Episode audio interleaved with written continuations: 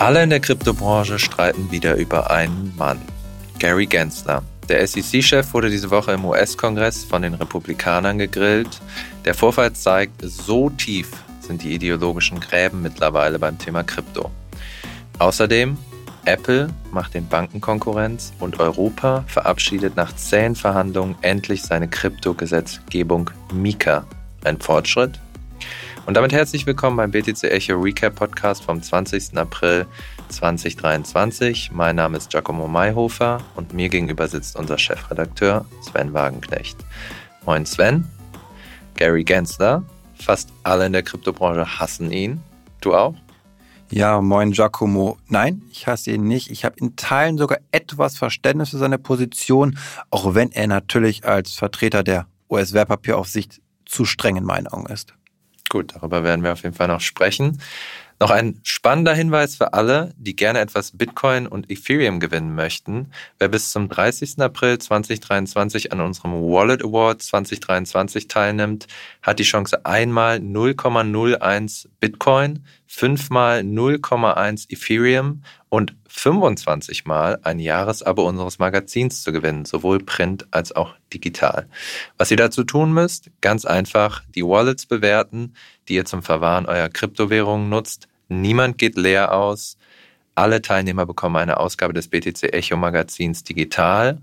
Das Gewinnspiel findet ihr unter www.btc-echo.de slash community-award und per Posting auf allen unseren Social-Media-Kanälen sowie im Header unserer Website. Danke für eure Bewertung. Wir wünschen viel Glück. Achtung, dieser Podcast stellt keine Anlageberatung dar. Alle Aussagen dienen lediglich der Information und spiegeln die persönlichen Meinungen unserer Redakteurinnen und Redakteure wider. Redaktionsschluss für diesen Podcast ist Donnerstag, der 20. April um 11 Uhr und über diese Themen sprechen wir heute. Thema Nummer 1, Gary Gensler im Fadenkreuz der Republikaner. Thema 2, Apple lockt Kunden von Banken weg. Thema 3, Mika wird endlich verabschiedet. Ein Grund zum Feiern.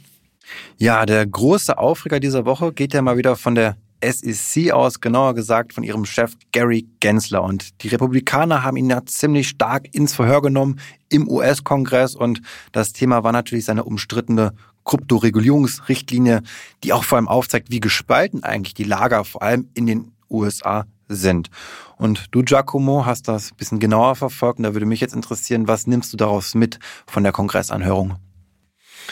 Ja, davon mitnehme ich eigentlich, dass man sich solche Kongressanhörungen sparen kann, außer man will große Wellen auf Twitter schlagen. Ähm, zum Hintergrund, die SEC hat ja vor einiger Zeit, und das hat sie in verschiedenen Variationen eigentlich schon seit Jahren gesagt, dass für sie alles, alle Tokens Wertpapiere sind, außer Bitcoin. Und ähm, seit einigen Monaten, ja, geht sie Kryptounternehmen so ein bisschen an den Kragen. Es hagelt Klagen, Geldstrafen, Geschäftsverbote.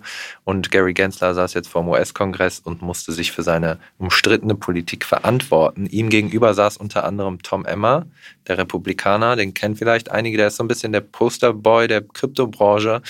Und er hat Gensler verhört. Und wenn man sich diesen Schlagabtausch anschaut, dann sieht man einfach, das ist kein Gespräch. Also Emma hat ihm irgendeine Frage gestellt zu seiner Kryptopolitik ähm, und gefordert, dass er mit Ja oder Nein antwortet. Und Gensler hat angesetzt, ungefähr fünf Sekunden oder zehn Sekunden, um eine ausdifferenzierte Antwort zu geben. Und Tom Emma hat dann immer nur gesagt, You're taking up my time und hat dann seine eigene Antwort auf seine eigene Frage ge gegeben und die Gary Gensler extrem schlecht dastehen ließ. Aber ich frage mich halt, was ist der Zweck davon? Also das ist ja kein Gespräch mehr, das ist ja einfach nur noch eine Show, Symbolpolitik. Der Republikaner kann sich hier als der Crypto-Bro hinstellen. Hm. Finde ich ähm, schade natürlich irgendwie auch, dass hier die Krypto-Vertreter dann irgendwie so eine schlechte Kommunikation machen, eine unfaire Kommunikation. Das kennen wir auch aber aus genau dem entgegengesetzten Lager, nämlich zum Beispiel von der Krypto-Gegnerin Elizabeth Warren. Da gab es eine ähnliche Situation, ähm, wo von Chainalysis, von dem Blockchain-Analyseunternehmen, der Co-Founder auch interviewt worden ist von ihr. Und das war die gleiche Situation. Also man hat ihn nicht aussprechen lassen und die Antworten von ihr, ihre Meinung war schon vorgefertigt. Sie hat sich nicht drauf eingelassen und das, man sieht also beide Lager, Kryptobefürworter wie Gegner, sind teilweise in der Diskussion nicht ganz fair miteinander. Ja, und das ist halt auch, also ich glaube, das ist tatsächlich mittlerweile einfach ein Problem der US-amerikanischen Politik, dass wir sehen, die ähm, Gräben zwischen Republikanern und Demokraten werden einfach immer tiefer. Die scheinen in Parallelwelten zu leben und auch kein Interesse mehr daran zu haben, mit dem anderen in Austausch zu treten. Ähm, was die Sache an sich angeht, ähm, was ich noch auch sehr witzig fand, ist, dass ich auf Twitter gesehen habe, dass dann Bitcoiner angefangen haben, Gary Gensler zu verteidigen, weil im Grunde seine Position ja gut für sie ist. Er sagt ja, Bitcoin ist kein Wertpapier. Ähm, ist aber eigentlich auch egal, aus welchem Grund er das sagt. Es ist einfach nur wichtig, er schützt meinen Stamm, den Bitcoin-Stamm, und geht auf den Ethereum-Stamm drauf, wobei er da auch Fragen ausgewichen ist. Ähm, ich muss ehrlich sagen, mir geht das Ganze langsam richtig auf den Sack, weil rein inhaltlich, wir haben jetzt eine Titelstory gemacht, die sich wirklich mit diesem Streit in den USA ähm, tief auseinandersetzt. Und ähm, mir ist da klar geworden, dass einfach beide Seiten sich die Wahrheit oft zurechtbiegen. Zu Gary Gensler muss man sagen, der ist relativ konsistent gewesen in seinen Aussagen, was das Ganze angeht, seit er ins Amt getreten ist und auch schon davor. Seit 2018 hat er eigentlich und die SEC auch gesagt, so fast alle diese Ecos, die ihr macht, sind in meinen Augen Wertpapiere. Äh, wir haben klare, äh, klare, den Howey-Test, klare Maßnahme, wo wir sagen, was ein Wertpapier ist und was nicht. So. Und ähm, ganz im Ernst, man kann die Kriterien mal kurz durchgehen. Investoren zahlen Geld für ein Wertpapier, sind Teil eines gemeinsamen Unternehmens, erwarten Gewinne aus der Investition zu beziehen, und zwar aus den Bemühungen anderer. Sorry, aber das ist fast jeder ICO, den ich gesehen habe. Und da muss man dann sagen, die Gesetze gibt es, die Gesetze sind bekannt. Er hat immer wieder gesagt, die gelten für ihn. Warum schreien alle jetzt auf einmal auf und sagen, wir haben nichts gewusst? Der ist ja total unfair. Hm. Naja, ich glaube, eine gewisse Transparenz gibt es da schon, das hast du auch gesagt, durch den Howey-Test, aber man darf nicht vergessen, für die US-Wertpapieraufsicht sieht jedes Problem aus wie ein, also, wenn man einen Hammer hat, sieht dieses Problem aus wie ein Nagel. So, das erinnert mich daran sehr stark. Und er ja. denkt natürlich immer nur an Wertpapier. Und dann gibt es ja auch den Streit mhm. mit, äh, ob es nicht vielleicht ein Rohstoff ist. Gibt's ja genauso auch dann eben. Und ähm, das ist, glaube ich, die Schwierigkeit, so ein bisschen dazu sagen, immer, es ist ein Wertpapier. Wir haben halt andere Funktionalitäten noch da mhm. drin. Die wurden damals, als der Howey-Test gemacht worden ist, als die Präzedenzfälle mhm. geschaffen worden sind, da gab's diese Dimension noch gar nicht. Und ich glaube, man muss schon so fair sein, auch von der SEC zu sagen, da ist etwas Neues und das mhm. müssen wir auch berücksichtigen, dieses Neue. Und das fehlt mir so ein bisschen, dass das Gary Gensler nicht macht. Er zu sehr in der alten Welt rumhängt, sage ich jetzt mal. Und das ist natürlich vollkommen recht. Es sind Ideologien vor allem, die hier gerade irgendwie äh, zum Vorschein kommen, von beiden Seiten. Mhm. Also man kann beide Seiten irgendwie auch immer kritisieren. Und das ist echt schade, weil eine Technologie sollte jetzt nicht den Gesellschaft spalten zwischen den USA Republikanern und Demokraten, was ja auch gerade Elizabeth Warren sehr stark macht, die sagt, wir Demokraten sind die, sind die Guten und wer jetzt Bitcoin gut findet, ist eigentlich ein Feind. Das ist so toxisch, so negativ und es ist sehr schade, dass ja, es da nicht eine sachlichere Diskussion in den USA gibt. Auf jeden Fall, das sehe ich genauso. Aber einmal, wir haben mit einer Anwältin geredet. Ich muss das noch nachprüfen. Teilweise habe ich es auch im Internet so gefunden, aber es ist sehr kompliziert. Aber auch diese Idee, dass es entweder eine Ware, eine Commodity oder eine Security ist, das ist sozusagen eine falsche Dichotomie, hat sie uns erklärt. Also ein Token kann eine Commodity sein. Das streitet übrigens äh, Gary Gensler auch nicht ab. Er wird wie eine Ware gehandelt bei der Security geht es wohl darum, wie er herausgegeben wird und was die Erwartungen und was die Struktur sind. Also es kann beides gleichzeitig sein. Und deswegen nimmt der Bitcoin auch immer in Schutz, weil es gibt keine zentrale Gruppe, die Bitcoin führt. So, das ist ein sehr wichtiges Argument. Die Ethereum Foundation gibt es. Und deswegen sieht es für ihn eher wie ein Wertpapier aus. Ähm, aber ich stimme dir da generell zu, dass es extrem toxisch ist und ich weiß auch nicht, wie die USA da wieder rauskommen. Also ich sehe Züge äh, in der Politik auch in Europa, dass wir dahin steuern, auf dieses, ja, du bist eigentlich nur noch mein Feind und ich inszeniere mich jetzt nur noch für meine Gruppe, um gegen dich zu kämpfen. Ähm, das ist aber eigentlich am Ende einfach nur demokratieschädigend. Und ähm, gefährlich auch eigentlich. Weniger gefährlich ist auf jeden Fall die News, die wir zu Apple haben. Ähm, ich muss ganz ehrlich gestehen, dass ich die mit einem Schulterzucken wahrgenommen habe. Und zwar hat Apple ähm, diese Woche verkündet, dass die Inhaber einer Apple-Kreditkarte ein Sparkonto mit Zinsen von 4,15 Prozent erhalten. Ja, ich habe gedacht, ja und? Ähm, du wolltest aber unbedingt darüber reden, Sven. Warum sollte man das auf dem Schirm haben? Unbedingt ist natürlich jetzt sehr hart gesagt. Und ich muss dir vielleicht widersprechen, du hast gesagt, das ist nicht so eine gefährliche News. Ich würde sagen, kommt auf die Akteure an. okay. Für manche Banken könnte das nämlich sehr gefährlich sein. Und ähm, genau, kurzum, ich, bevor ich dazu komme, warum das jetzt vielleicht doch relevant sein könnte. Apple hat ja schon seit längerem eine Kreditkarte, kann ich dort haben. Und jetzt haben sie eben ein neues Angebot, ein Sparkonto, wo ich sensationelle 4,15 Prozent Zinsen bekomme. Also besser als jedes andere Angebot, was die Regionalbanken, die normalen Banken alle anbieten. Das macht man trotzdem nicht ohne eine Bank. Also im Hintergrund steht immer noch Goldman Sachs. Ja, also man bedient sich schon der Infrastruktur, man ist darauf angewiesen. Aber, und das finde ich das Spannende, man schaltet jetzt so eine Ebene dazwischen, zwischen der Bank und dem Kunden. Hm. Und das ist ein neues Denken, glaube ich, für viele Menschen auch, die gerade Angst haben vor dem Bankensektor, die das Vertrauen verloren haben und jetzt diese Web 2 oder Technologieunternehmen sagen, dieses Vakuum, in diese Lücke gehen wir jetzt rein. Wir haben die bessere UX und ich glaube, viele Menschen vertrauen Apple eher als ihrer Bank. Es Auf ist das wertvollste Fall. Unternehmen der Welt. Die Kunden nutzen jeden Tag ihre Apple, iPhones, whatever. Das heißt, eine enorme Vertrauensvorschuss ist da. Und das halte ich jetzt für ganz, ganz spannend, denn wir sehen eh schon das Problem, dass die Menschen Geld abziehen von den Banken. Mit diesem unschlagbaren Zins und diesem Vertrauen im Hintergrund kann das gefährlich sein für die Banken. Es kann die Stärke der Tech-Unternehmen weiter fördern. Die haben eh schon viel Macht über unsere Daten. Und wenn sie diese Daten jetzt mit den Finanzinfrastrukturen koppeln, dann kommen wir immer weiter in Regionen rein, die auch eine Veränderung unseres Finanzsystems bedeuten, nämlich in die Programmierbarkeit von Anwendungen zum Beispiel. Ich rieche CBDCs und Stablecoins. Das zum Beispiel. Ich kann mir gut vorstellen, dass wir hier eine Vorstufe sehen von perspektivisch auch Stablecoins. Apple macht das noch nicht. Das ist noch zu weit weg und Apple will ja erstmal, dass es richtig gut läuft, von der X mehr Kunden haben. Und dann glaube ich aber, wollen diese Web2-Unternehmen, die wollen nicht die Banken haben. Die haben da auch keinen Bock drauf, das mit Goldman Sachs zu machen. Man braucht sie anfangs noch. Aus regulatorischen Gründen auch und, und, und weil es noch nicht so gute Stablecoins vielleicht noch gibt für Apple jetzt in dem Maße. Aber für mich ist das eine ganz klare Anzählen des Bankensektors, denn eine Apple, die will Programmierbarkeit haben. Das Bankensystem, wie es funktioniert heute, ist veraltet. Es sind keine offenen Schnittstellen da. Es ist nicht so programmierbar. Da hat eine Apple, eine Meta, eine Amazon, eine Google absolut keinen Bock drauf. Die machen da noch mit. Und das ist das super Spannende, glaube ich, warum man diese Nachrichten, die auf den ersten Blick überhaupt nichts mit Krypto zu tun haben, da sollte man sich trotzdem mit auseinandersetzen.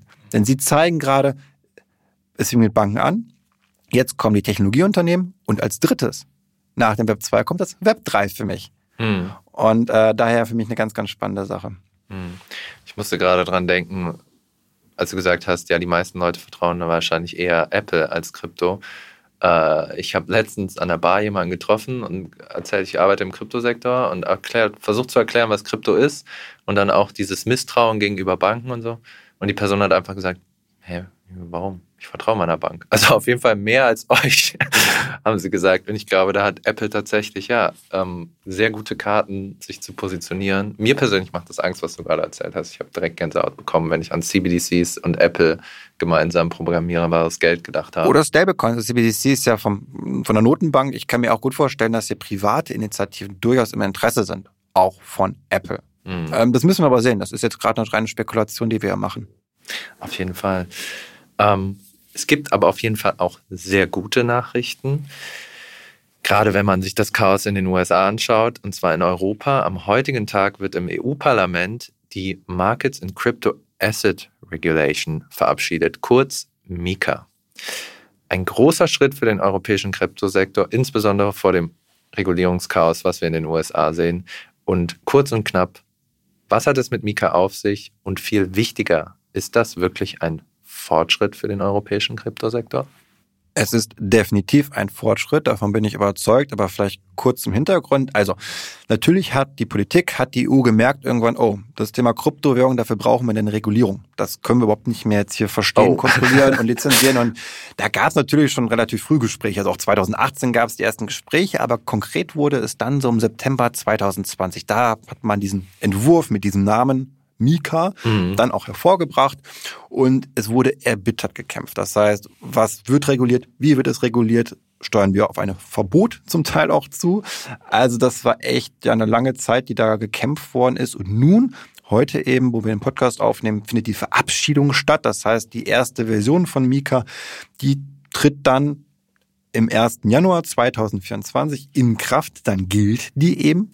Und ähm, jetzt fragt man sich, was wird denn da so reguliert? Es wird ja nicht alles reguliert. Also konkret mhm. steht da sowas wie E-Geld-Token, wertereferenzierte Token, Utility-Token und andere Token. Nicht erfasst in der Verordnung sind hingegen Security-Token, also Wertpapiere mhm. und Non-Fungible Token. Auch ein spannender Streit so ein bisschen, ja, müssten wir es nicht jetzt schon regulieren, muss das nicht da rein? Der Punkt ist, es sind sich jetzt alle schon wieder einig, es ist ja erst der Anfang. Also es wird eine Mika 2 geben, es wird Updates geben, das ist mhm. jetzt gerade nur die Grundlage, die wir schaffen, die aber einfach sehr wichtig ist, weil damit haben wir in der ganzen EU einfach Rechtssicherheit. Jedes Unternehmen braucht eine Lizenz hier, jedes Unternehmen muss einen Sitz hier haben, das Token herausgibt oder auch eine, ein Börsenbetreiber ist zum Beispiel. Ähm, ist aber gar nicht so, ich sag mal, schädigend jetzt, weil es reicht, wenn ich in einem Land die Lizenz habe, dann kann ich die passporten und dann gilt die in der im jeweils anderen EU-Land auch. Also es gibt hier einen Mechanismus, der das dann, wenn man es einmal geschafft hat sozusagen, das mag nicht immer einfach sein, mhm. weil dann hat man auch den Zugriff zum gesamten EU-Markt und das ist, glaube ich, schon ganz cool und Natürlich müssen sich die Dienstleister jetzt an mehr Sachen halten. Das ist erstmal ein Aufwand und das finden viele vielleicht auch nicht gut. Das heißt, gerade Thema Privatsphäre hier, man muss die Informationen vom Kunden jetzt nach festen Regeln aufnehmen, also verifizieren. Ähm, Stablecoins zum Beispiel müssen eine gewisse Liquidität vorhalten. Also es wird schon viel gemacht, was man kritisieren kann vielleicht als jemand, dem die Privatsphäre wichtig ist. Das geht ein Stück weit verloren. Auf der anderen Seite aber auch, man schafft Sicherheit und Vertrauen, siehe Stablecoins zum Beispiel. Und da ist es, glaube ich, schon ähm, eine gute Sache. Ja, ich erinnere mich noch, als ich hier angefangen habe, dass Mika das Streitthema Nummer eins war, weil da war ein Passus drin, der mehr oder weniger Bitcoin verboten hätte. Ähm, ich frage mich jetzt allgemein, ist es begrüßenswert als Kryptoenthusiast oder nicht? Ich würde sagen schon. Also man kann sich darüber streiten, wie gesagt. Ich meine, was du gerade angesprochen hast mit dem Proof of Work Verbot, das war natürlich äh, Katastrophe. Das war der größte Aufreger in der gesamten Diskussion. Wir haben da auch sehr stark zu berichtet. Mhm. Ähm, das hätte sozusagen das Mining zum Beispiel verboten oder es hätte auch Dienstleister eingeschränkt, dass sie Bitcoin nicht ohne weiteres vielleicht anbieten dürfen. Und zum Glück hat sich da die Vernunft durchgesetzt. Man konnte es die kippen. FDP. nee, nee, nee, nee, nee, das sind auch die Konservativen. Also es war, ja. muss man auch dazu sagen, äh, sehr politisch auch gewollt von Grünen Grüne und Linke. Linke Grüne und Linke wollten das halt äh, verbieten. Ähm, und da haben sich aber trotzdem, wie gesagt, dann auch am Ende konservative, liberale äh, durchgesetzt. Ähm, weil es war, glaube ich, auch politisch motiviert von Linken und Grünen, dass man ähm, da, das erschwert, das Ganze. Ja, bisschen wie in den USA. Man hat seine Klientel, man weiß, was sie machen, man kennt diese Mythen über Bitcoin, die Umweltsau man ist die Umweltpartei, man haut drauf, man schaut nicht genau hin. Es ist auf jeden Fall definitiv, finde ich, äh, begrüßenswerter trotzdem als das, was in den USA passiert, weil wir haben jetzt einen Gesetzesrahmen. Wir könnten sogar von dem Chaos dort drüben profitieren. Ähm, das wird sich alles mit der Zeit zeigen, denke ich. Auf jeden Fall. Also die Frage, ob das große Geld hier hinkommt, bezweifle ich immer so ein bisschen. Das, das bleibt in den USA und auch ja. in den USA wird es irgendwann vorbeigehen. Ich bin da, so schlimm es gerade aussieht, dennoch optimistisch, dass die irgendwie die Kurve noch kriegen werden am Ende. Aber ja, ähm, EU ist hier weiter, was Regulierung angeht, als die USA. Die sind neidisch zum Teil, habe ich schon gehört. Die gucken hierüber, wie wir das machen. Und das ist schon cool, finde ich, wenn wir Standards mal setzen und nicht die anderen immer irgendwelche Standards setzen. Ähm, meine Angst ist natürlich nur, dass es trotzdem irgendwann zu einer Überregulierung kommt. Also das ist erst der Anfang. Es geht weiter mit der Regulierung und da wissen wir noch nicht, was uns da noch drohen mag in der Zukunft. Ja, und damit sind wir am Ende für heute. Vielen Dank fürs Zuhören. Falls euch der Podcast gefallen hat, lasst uns eine Bewertung in der Podcast-App eures Vertrauens da. Das erhöht unsere Sichtbarkeit. Wir wünschen euch ein schönes Wochenende und sagen bis in sieben Tagen. Bleibt gesund.